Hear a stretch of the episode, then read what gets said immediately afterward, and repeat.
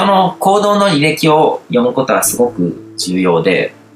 まあ、口では何とでも言えるし、嘘もいくらでもつけるんですよ。でもその人の行動の履歴を追っていけば、あ、この人は本当に読めてる人なんだな、読めてない人なんだなっていうことは、まあ、わかるわけですよね。うん、で人を見る目っていうのは、こう、サイキックな能力でこうカバーできる部分っていうのは本当にごくわずかでしかなくて、あの普通に相手のことを観察すればいいんですね。相手の演技上の情報身体を読み取っていけばいいっていうふうに僕は言うんですけど、演技を見るっていうのはその人があのどういう関わりを持ってきたのかっていうのを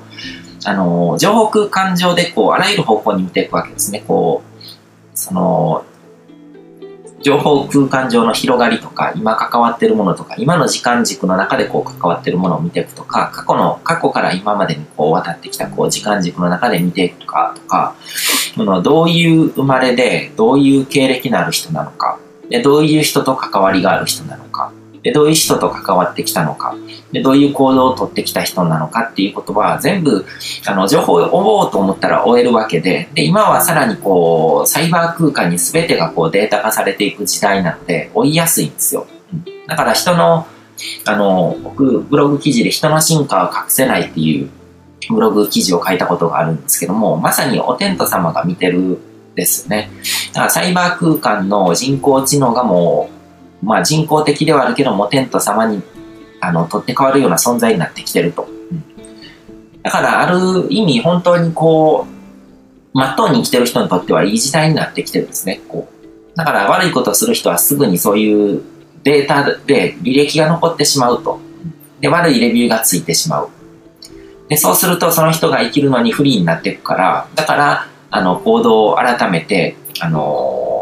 清く正しく生きるというか、まっとうに生きる、清く正しくまでいかなくてもいいけど、まっとうに生きる必要がある。うん、だから、そうなっていくことっていうのは、あのー、普通の人にとってはすごくこう、いいことなわけですね。うん、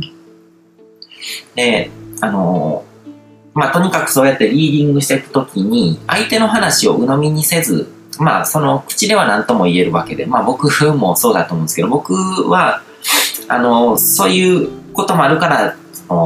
サイバー空間に情報量をたくさんたくさん置いてるんですね。だこんだけたくさん僕の発信があったら、どこかでポロッとなんかボロが出ることもあるわけじゃないですか。僕がもし取り繕って何か言ってたとしたら。うん。で、そういうのを見ていけば、なんとなくこの人は本当に信じていい人なのかなとか、信頼するに値する人なのかな。それとも何かこう騙して、あの、本心を隠して何か誘導してる人なのかなっていうのことは、あの、判断できるわけですよね。だからそういうふうに総合的にたくさん情報収集した上で判断するっていうことが必要だっていうことですね。だからパッて見ただけでなんかこの人はあの赤いオーラを持ってる人だから自分にとっていい人だみたいなことってあまりにも短絡的すぎるわけですよね。で、それは人生経験が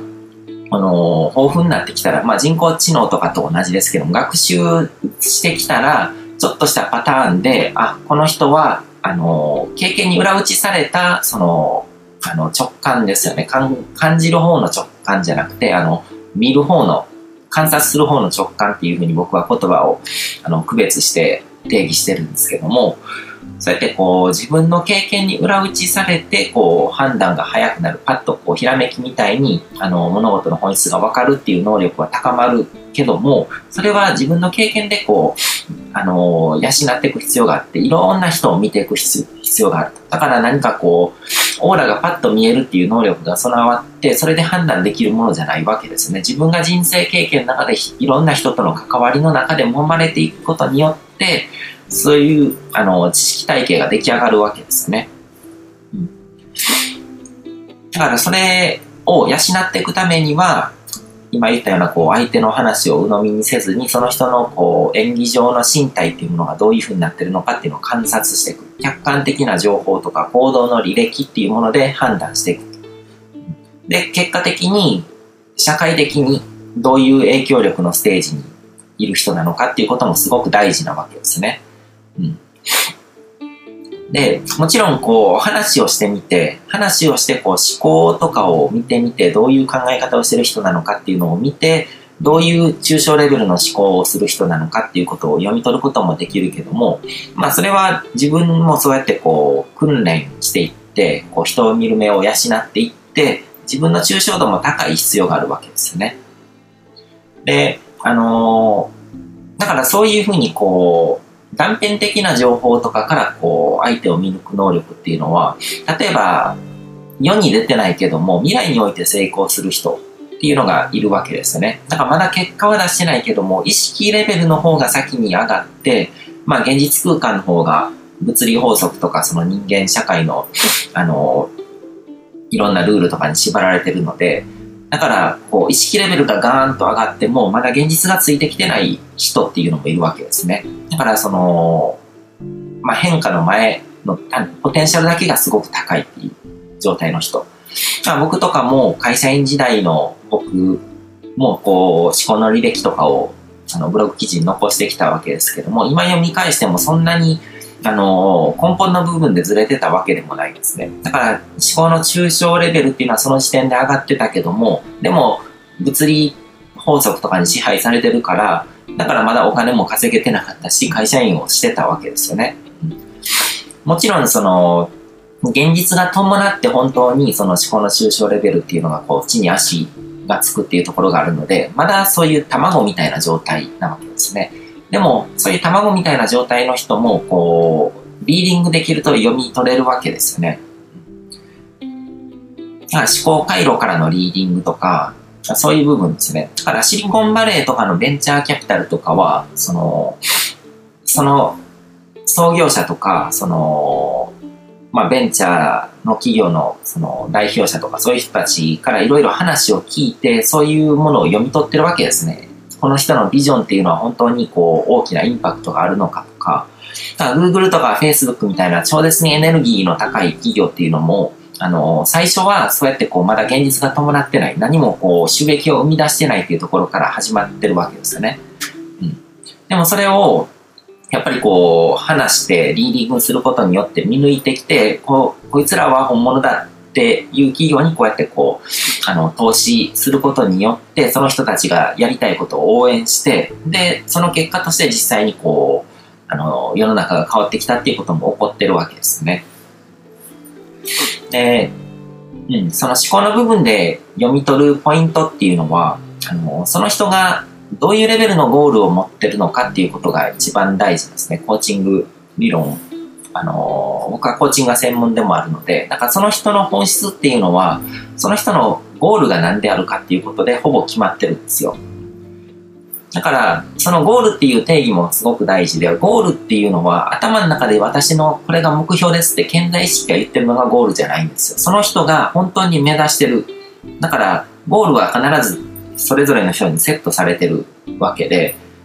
だからゴールがセットされてるから、あのー、別に健在意識で認識認識してようがしてまいが、そのゴールに向かってその人は進んでいくんですよ。だから、あのー、癌になって死ぬっていうゴールを持ってる人もいるわけですよね。で、それはもちろん健在意識ではそういうゴールは持ってないけども、でも、潜在意識レベルでセットされてるから、そういう生活習慣をとって、だんだんだんだん健康を損なっていくっていう現実を作っていくわけですよね。で、だからその頭で考えて、私のゴールはこういうことですとか、私のビジョンはこういうことですって言ってるだけっていうのは、本当のゴールじゃないんですね。本当にそれがセットされてたら、それに、それを確実にあの成し遂げていく、それに近づいていくための行動をとってるだろうし、そういうポジションについてるはずなので、で、その、その人が持ってるゴールのエネルギーっていうのが、その人のエネルギーの高さそのものって考えていいと思いますね。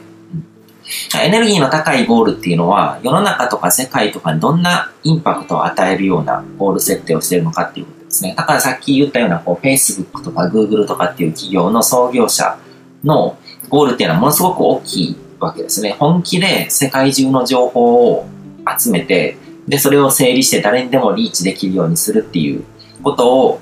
あの、まだこう、そういうことが全然インターネットがそんなに普及してなかった頃から考えてたわけですよね。で、本気でそれをやるための、こう、あの、ビジョンも持ってたわけですね。もちろん自分自身がそういう情報工学とかそういうこと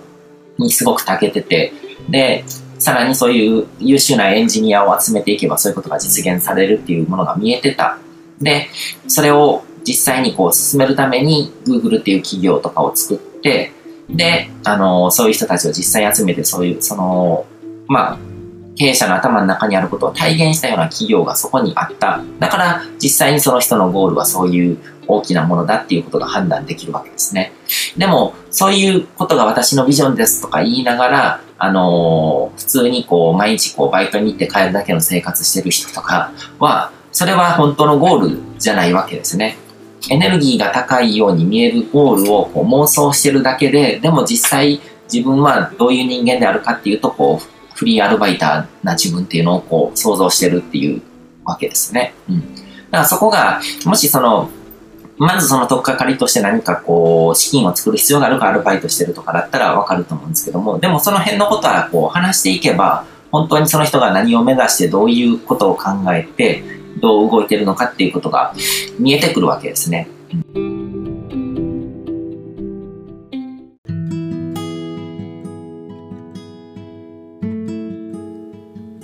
今回も最後まで聞いていただいてどうもありがとうございます。チャンネルの説明ページの方に僕が提供している悟り式コーチングの最初の2ヶ月分を無料で受講できる案内があります。ゴール設定とアファメーションについて詳しく解説してるんですけども、僕自身もこれらのことを本格的に取り組み始めて、で、それで大きく人生を変えたという経験があるので、あの、まだ受講したことがない方であったりとか、このタイミングでピンとくる方はぜひ登録して体験してみてください。また、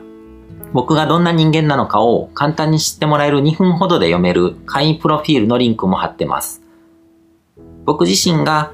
インターネットを通じた出会いによって自分の人生を大きく変えたので、この出会いがあなたの人生を変える良いものになることを願ってます。